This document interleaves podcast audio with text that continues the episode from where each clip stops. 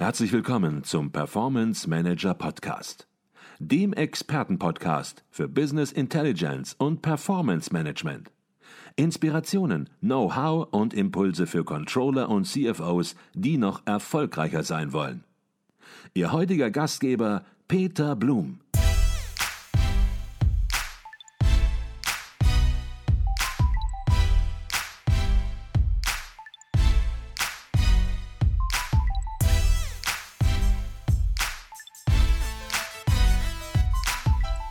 Kommen wir zum nächsten Bereich. Wir gehen das wirklich im Detail durch, weil ich finde es wirklich sehr präzise, was Sie vorgeschlagen haben. Und ich glaube, aus jeder einzelnen, aus jedem einzelnen Punkt kann man so viel mitnehmen, wenn man ihn im Einzelnen bespricht, dass wir es wirklich auch für die weiteren Bereiche, Arbeitsweisen und Prozesse im Detail besprechen sollten. Dort ist eine Handlungsempfehlung im Bereich Arbeitsweisen. Hinterfragen Sie regelmäßig, ob Prozesse oder Leistungen den Anforderungen noch entsprechen. Haben wir schon immer so gemacht, lautet manchmal genau das, was man dann in der Praxis hört, was viele sagen, warum sollen wir was ändern? Never change a running system. Wie ist da Ihre Vorgehensweise? Haben Sie das als systematischen Prozess installiert, dort diese Hinterfragungen zu machen? Also wir haben für große Prozesse, die wiederkehrend sind, wie beispielsweise die Vorbereitung gewisser großer Gremiensitzungen hier im Konzern, haben wir standardmäßig ein Recap im Prozess eingebaut, dass wir nach Abschluss dieser Sitzung und hoffentlich Feiern einer erfolgreichen Durchführung und einer Beschlusslage, wie wir sie uns gewünscht haben, äh, dass wir ein Recap machen und gucken, was lief im Prozess gut, was lief insbesondere nicht gut und was können wir anders machen, damit wir in der nächsten Runde dort noch effizienter in die, in die Vorbereitung gehen. Das ist eine offene Diskussion. Was ich schon feststelle, Sie haben es ja eben auch schon angesprochen, natürlich ist dann schon das nächste Thema wieder akut, ähm, dass es wirklich wichtig ist, da genügend Zeit einzubauen, dass das dann auch entsprechend stattfindet weil wir ansonsten natürlich im Zweifelsfall nicht daraus lernen, was uns in der, in der Runde aus dem letzten Jahr auf die Füße gefallen ist. Und das ist insofern auch wichtig, als dass das natürlich auch dann eine gewisse Selbstverständlichkeit mit reinbringt. Wenn wir es bei den großen Themen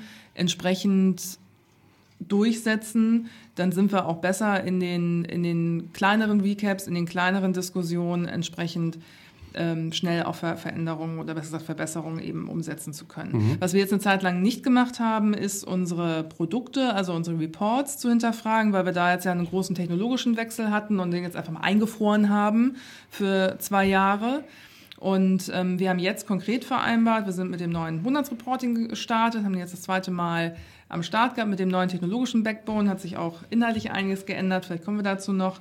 Und äh, da haben wir von vornherein eingebaut und haben gesagt, jetzt lass uns das mal ein paar Monate machen und wir werden im Herbst unsere Stakeholder, also sprich den Vorstand und die Shareholder befragen, wie sie mit dem neuen Monatsberichtsformat äh, zurechtkommen, welche Verbesserungsvorschläge sie haben und haben das eben also sehr offizialisiert, dass wir da ganz bewusst ein Feedback haben wollen. Das wissen auch schon alle, das haben wir angekündigt, um das dann entsprechend zu nutzen mhm. und weiter zu verbessern. Verbesserungsvorschläge haben Sie gerade angesprochen und da ist auch Ihre Devise Verbesserungen, auch wenn sie noch so klein sind, direkt umzusetzen. Bin ich auch ein großer Fan von, nicht erst zu sammeln und dann bleibt es irgendwo liegen und wird nicht mehr umgesetzt, sondern direkt in die Umsetzung zu gehen, die Verbesserung zu holen. Natürlich klar zu berücksichtigen, dass man kein Chaos erzeugt, dass man nicht in jede Richtung irgendwas verbessert, dass man natürlich Projekte bewertet. Aber Sie reden ja auch von kleinen Verbesserungen. Und warum nicht die kleinen Verbesserungen, die kein Projekt nach sich ziehen, sondern die eine direkte Verbesserung entsprechend bewirken? Warum nicht die direkt umsetzen? Und ich glaube, das ist auch so ein Thema, das wird bei Ihnen im Controlling aktuell schon praktiziert. Das wird praktiziert und ich habe eben tatsächlich gemerkt, ich habe das etwas unterschätzt, was für eine Sogwirkung das tatsächlich auch entfacht, wenn kleine Verbesserungen umgesetzt werden, festgestellt wird, es funktioniert, kommen ganz viele neue Vorschläge. Ach, dann könnten wir ja das auch noch machen oder das wäre auch eine Idee für uns oder berichtet das doch mal dem Nachbarbereich, die machen das doch auch noch so. Das hat tatsächlich eine große, ja, einen großen kulturellen Aspekt, der sich dann auch über das einzelne kleine Thema ähm, hinweg entwickelt. Also insofern kann ich das nur betonen und ermutigen, nicht ein großes Konzept erstmal zu erstellen und das große Ganze zu verbessern, sondern wenn was auffällt, was besser gemacht werden kann, gleich besser machen. Direkt ins Handeln kommen, direkt ins Tun und nicht warten, warten, warten und irgendwann den Verbesserungsvorschlag, die kleine Verbesserung wieder vergessen, führt uns nicht weiter. Komme zu einem größeren Bereich.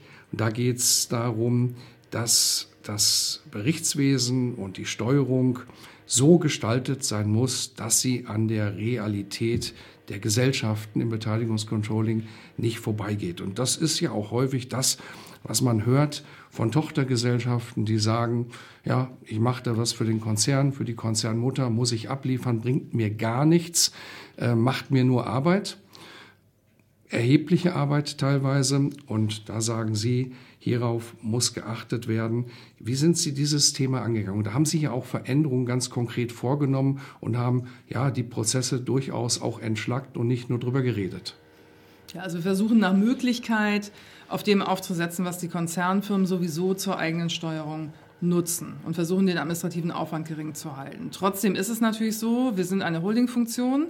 Unsere Aufgabe ist es, Transparenz zu schaffen und unseren Kunden, also sprich dem Vorstand, nicht, wenn wir über Gesellschaften besprechen, für jede Gesellschaft ein neues Grid vorzulegen. Insofern haben wir natürlich schon Mindeststandards, die eingehalten werden müssen. Und wir haben, ich habe es gerade berichtet, im Projekt DeepView natürlich auch ein zentrales System eingeführt, das alle nutzen müssen. Wir haben aber bei der Systemauswahl darauf geachtet, dass die Datenmeldungen möglichst aus den dezentralen Systemen gut befüllt werden können, dass die Schnittstellen funktionieren, dass es anwenderfreundlich ist. Also da ähm, achten wir auf jeden Fall drauf. Und wir haben natürlich standardisierte Financials, aber bei den operativen KPIs, also bei den Messgrößen, wo wir wirklich die, den, ja, das operative Geschäft messen wollen, was dann ja schon von den Geschäftsmodellen immer ein bisschen unterschiedlich ist, je nachdem, um welche Konzerngesellschaft es sich handelt, sind wir flexibel. Also uns ist es wichtig, da wirklich an den Kern der Sache heranzukommen. Und im Zweifelsfall akzeptieren wir dort dann auch eine Messgröße, die etwas anders aussieht als in einem anderen ähm, in einer anderen Gesellschaft, die aber auch ein etwas anderes Geschäft betreibt tatsächlich. Mhm. Okay, und Sie erlauben Ihren Gesellschaften noch eigene Prozesse, ähm, ja, die notwendig sind, um deren Geschäft zu steuern und geben da nicht alles zentral vor. Ich auch verstanden. Nein, wir haben einen zentralen Planungs- und Steuerungsprozess, wo zu bestimmten Zeitpunkten definierte Informationen vorliegen müssen. Wie die Gesellschaften diese Informationen, diese Planung erarbeiten, bleibt ihnen überlassen. Wir sind in der glücklichen Situation, dass wir da einen ähm, intensiven Austausch haben. Das ist natürlich auch ein Interesse der Gesellschaften dort, auch voneinander zu lernen. Also ich habe öfters auch Anrufe, wo gefragt wird, Mensch, wie gehen denn jetzt die Kollegen damit um? Weil wir jetzt natürlich dadurch, dass wir viel verändert haben, auch ja, viele Veränderungen in den Gesellschaften haben tatsächlich. Hm, ich weiß nicht, ob ich noch auf das Thema Forecasting zu sprechen komme. Da hat sich die Rolle der Gesellschaften auch verändert. Und insofern haben wir jetzt auch im Rahmen von sogenannten Top-Controller-Meetings, wo wir die Controllingleiter und kaufmännischen Geschäftsführer aller Gesellschaften eingeladen haben, auch einen regen Austausch. Mhm. Und, und, das wird uns da auch sehr offen wiedergespiegelt. Also wenn wir was verändern wollen hier zentralseitig, was zu einer hohen Mehrarbeit führt, dann weiß ich das sehr schnell. Und ähm, das ignorieren wir natürlich nicht, sondern sehen zu, dass wir da eine Lösung finden, die allen Seiten gerecht wird. Okay. Ich glaube, das Thema Forecasting, was Sie gerade angesprochen haben, Frau Witte, das betrifft so auch so direkt den nächsten Punkt, die nächste Handlungsempfehlung. Und was ich an Ihren Handlungsempfehlungen wirklich sehr, sehr gut finde, ist, dass Sie manchmal ein bisschen, ja, vielleicht auch provokativ oder nicht so auf den ersten Blick äh, verständlich sind, ähm, sodass man sich ein bisschen damit beschäftigen muss. Sie schreiben, planen Sie weniger, richten Sie Ihren Blick nach vorn. Und dann würde man normalerweise sagen, ja, was ist denn Planen? Ist denn Planen der Blick in den Rückspiegel oder ist es der Blick nach vorn? Aber ich glaube, das hat was mit dem Thema Planung, Festschreibung und Forecasting zu tun. Jetzt muss ich wieder ein bisschen schmunzeln, weil wir in dem Prozess, wo wir dieses Projekt angeschoben haben, uns ähm, mit mehreren ja, externen Experten auseinandergesetzt haben und wir hatten auch eine einige provokante Redner hier und äh, ein Zitat war dabei, Planung ist sowieso äh, nicht notwendig, man sollte überhaupt nicht mehr planen. Insofern ist meine These hier tatsächlich äh, deutlich abgeschwächter, aber natürlich trotzdem immer noch provokant, das stimmt. Ähm, was damit inhaltlich gemeint ist, ist, ich bin davon überzeugt, dass es richtig ist, weniger Zeit und weniger Detail für die Planung selbst aufzuwenden. Zumindest weniger Zeit und Detail, als wir es bisher getan haben. Wir, haben, wir kommen aus einem Planungsprozess, wo wir die drei Planjahre mit dem gleichen Detailgrad voll ausgeplant haben, über mehrere Monate, um dann im folgenden Geschäftsjahr immer wieder äh, den Planvergleich ähm, anzustrengen. Und de facto war es bei einzelnen Gesellschaften so, dass diese Planungen bis dahin schlichtweg veraltet waren. Und wir haben das jetzt insofern umgestellt, als dass wir den ähm, Planungsaufwand deutlich reduziert haben, indem wir drei, nach wie vor drei Jahre planen, aber auf einem wesentlich gröberen Detailgrad und dann aber sehr detailliert das erste Planjahr ausplanen und diese Datenlage dann auch nutzen, rollierend vorzurollen, also zu forecasten. Natürlich ist es so, dass wir die ursprüngliche Planung nicht vergessen. Daraus setzen sich ja auch die Unternehmensziele zusammen. Aber wenn wir über die operative Entwicklung der Gesellschaften sprechen, reden wir nicht mehr unterjährig über den Planabgleich einer Planung, die dann auch schon ein Dreivierteljahr alt ist im Zweifelsfall, sondern wir reden dann darüber, im Vergleich zur letzten Einschätzung hat, haben sich die Aussichten eingetrübt oder verbessert. Mhm. Und von daher wird das Forecasting zumindest in der kurzfristigen Perspektive ja, wird gewichtiger als die Planung. Die Planung ist irgendwann mal gemacht worden. Wenn sich aber Parameter komplett geändert haben, Marktsituationen komplett geändert haben, gut, kann man an der alten Planung noch festhalten, aber wäre es nicht viel sinnvoller, und das ist das, was Agilität ausmacht und was Sie hier ansprechen, dann auch diese Veränderungen zu berücksichtigen ähm, und dort dann entsprechend zu schauen, wie wird sich die Zukunft auf der Basis der aktuellen neuesten Informationen entwickeln.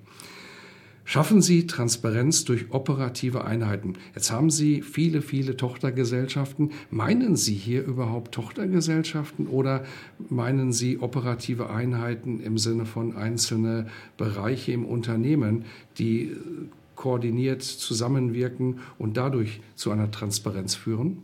Ich meine tatsächlich die operativen Einheiten selbst, also die Konzerngesellschaften. Das mhm. war eine der wesentlichen Veränderungen der Rolle der Prozessbeteiligten. Ich hatte ja angesprochen, wir haben Prozesse, wir haben Technologie verändert, Prozesse verändert, aber wir haben die Rollen verändert der Prozessbeteiligten. Und das ist ein Wesen, eine wesentliche Veränderung, die ja alle Prozessbeteiligten betrifft. Das heißt, die Gesellschaften selber melden die erforderlichen KPIs monatlich an den Konzernvorstand, kommentieren diese Entwicklung auch selbst. Das ist neu, das hat bis dato mein Bereich gemacht. Und aktualisiert auch den Forecast, sofern erforderlich.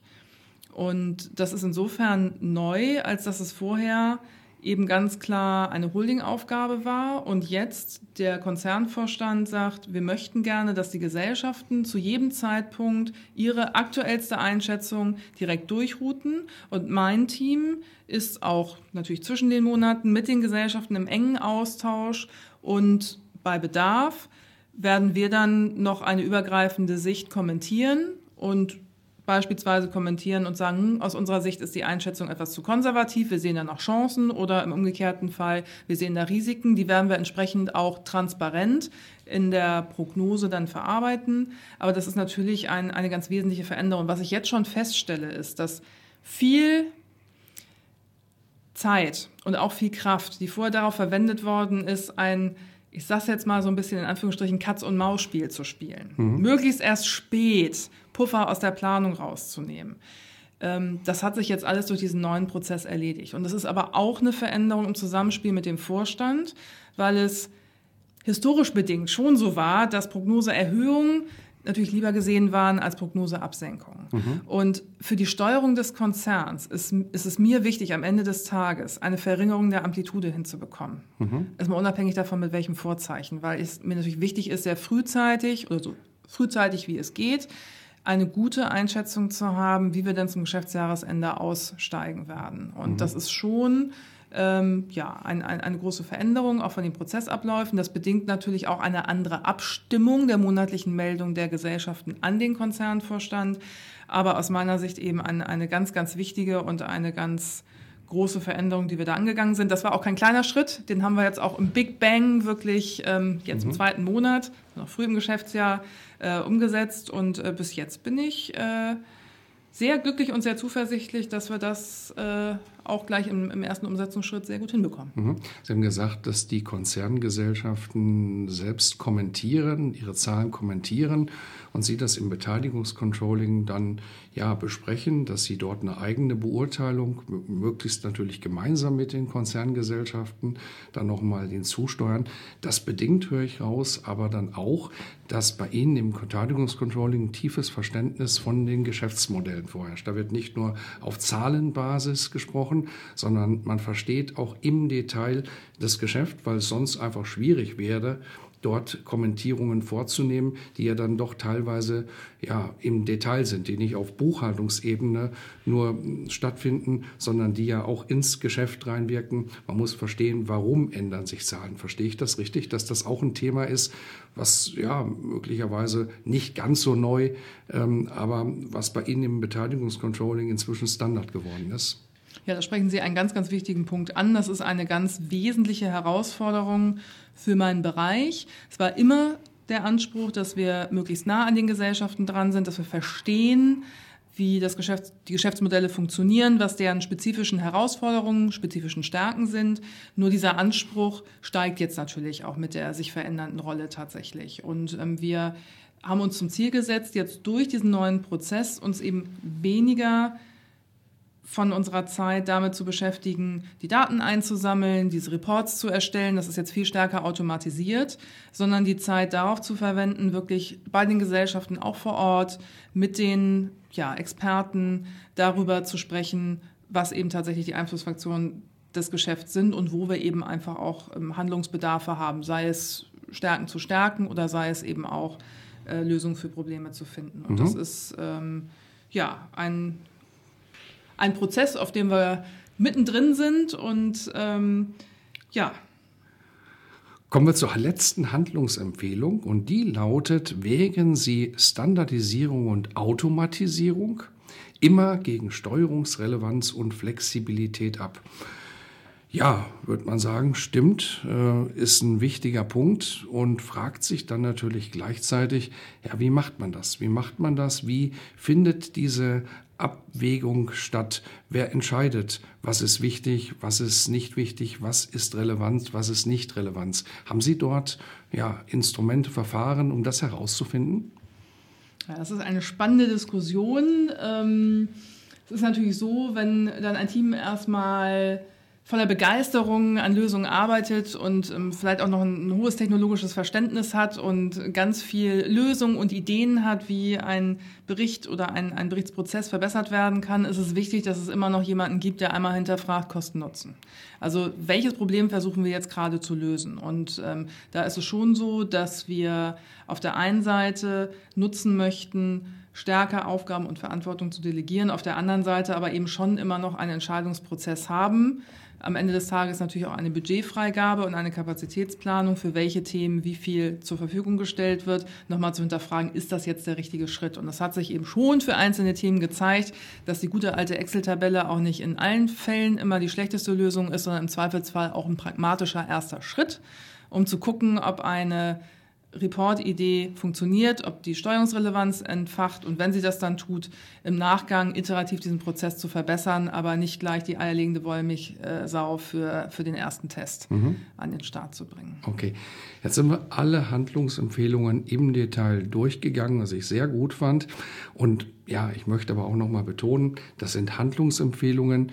Sie haben hier vieles ausprobiert in der Otto Group. Sie sind auch noch auf dem Weg zu einer noch besseren, noch stärkeren Agilität. Und von daher sind die ganzen Handlungsempfehlungen, so verstehe ich sie zumindest, nicht so zu verstehen, dass sie sagen, ich weiß alles besser und wir machen alles Best Practice und bei uns ist alles top, sondern das sind ihre Erfahrungen, die sie gemacht haben. Bei manchen Dingen schon sehr gut, bei manchen sagen sie auch, Mensch, da müssen wir noch ein bisschen was tun. Da ist die Handlungsempfehlung vielleicht selbst noch ein hehres Ziel, würde ich nicht sagen bei Ihnen. Aber ja, da sind wir noch, haben wir noch Luft nach oben, sondern es sind eben Handlungsempfehlungen, damit andere von ihren Erfahrungen profitieren. Und ich glaube, das war nochmal wichtig, das rauszustellen, dass das nicht Empfehlungen sind, die Sie hier geben, lehrbuchartig und so macht man das, sondern dass Sie sich überhaupt mal trauen, an der Stelle das so präzise zu formulieren. Das finde ich einfach sehr gut.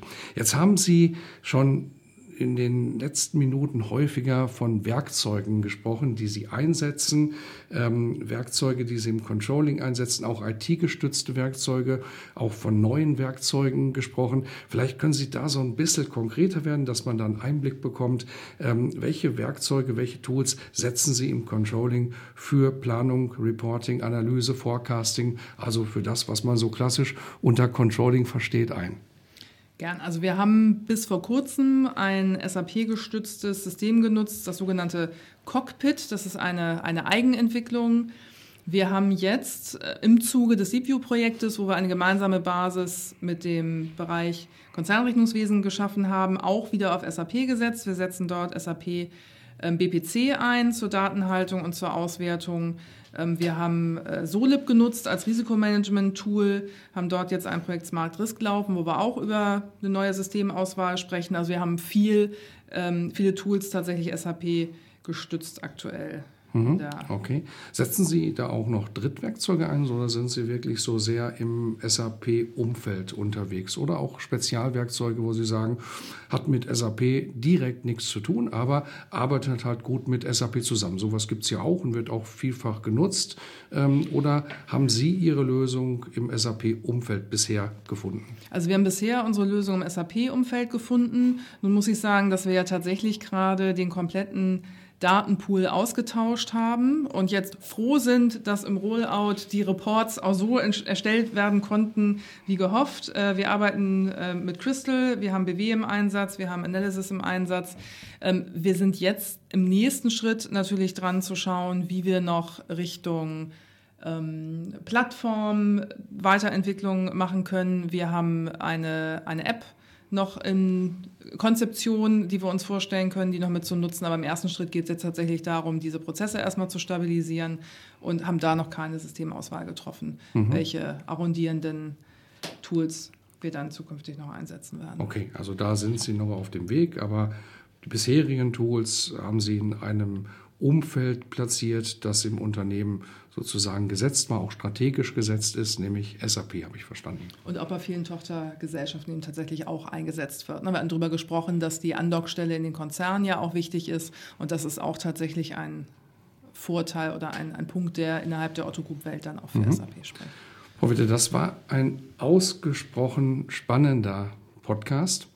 Wir sind sehr, sehr detailliert reingegangen und jeder, und es ist ja auch jeder, der sich mit äh, Agilität beschäftigt, jeder Finanzchef, jeder Controller, der wird ganz genau hingehört haben, der wird möglicherweise auch jetzt sagen, ich muss das nochmal zweimal hören, was waren die Punkte, möglicherweise auch Ihren Artikel lesen, um das nochmal im Detail zu haben. Kommen wir zur letzten Frage im Performance Manager Podcast und die ist immer die gleiche und die möchte ich natürlich vor dem Hintergrund Ihrer beruflichen Karriere, Ihres beruflichen Weges Ihnen auch stellen. Was würden Sie Young Professionals, vielleicht auch Ihren Berufsstartern hier im Controlling, im Beteiligungscontrolling, was würden Sie denen auf den beruflichen Weg geben, auf den Weg geben, vielleicht auch überhaupt, womit sollen die sich befassen, damit es mit der Karriere, und manche sagen, red nicht nur über Karriere, sondern red auch über Leben, damit es in die richtige Richtung geht. Womit sollen die sich befassen, damit es einfach nach vorne geht? Was ich Young Professionals mit auf den Weg geben würde, seid mutig, sagt, was ihr denkt und ändert, was euch nicht gefällt. Ich glaube, dieses Schlusswort lassen wir einfach so stehen, wie es steht. Finde ich auch sehr, sehr wichtig. Frau Witte, herzlichen Dank für diesen extrem spannenden Podcast. Sehr gern.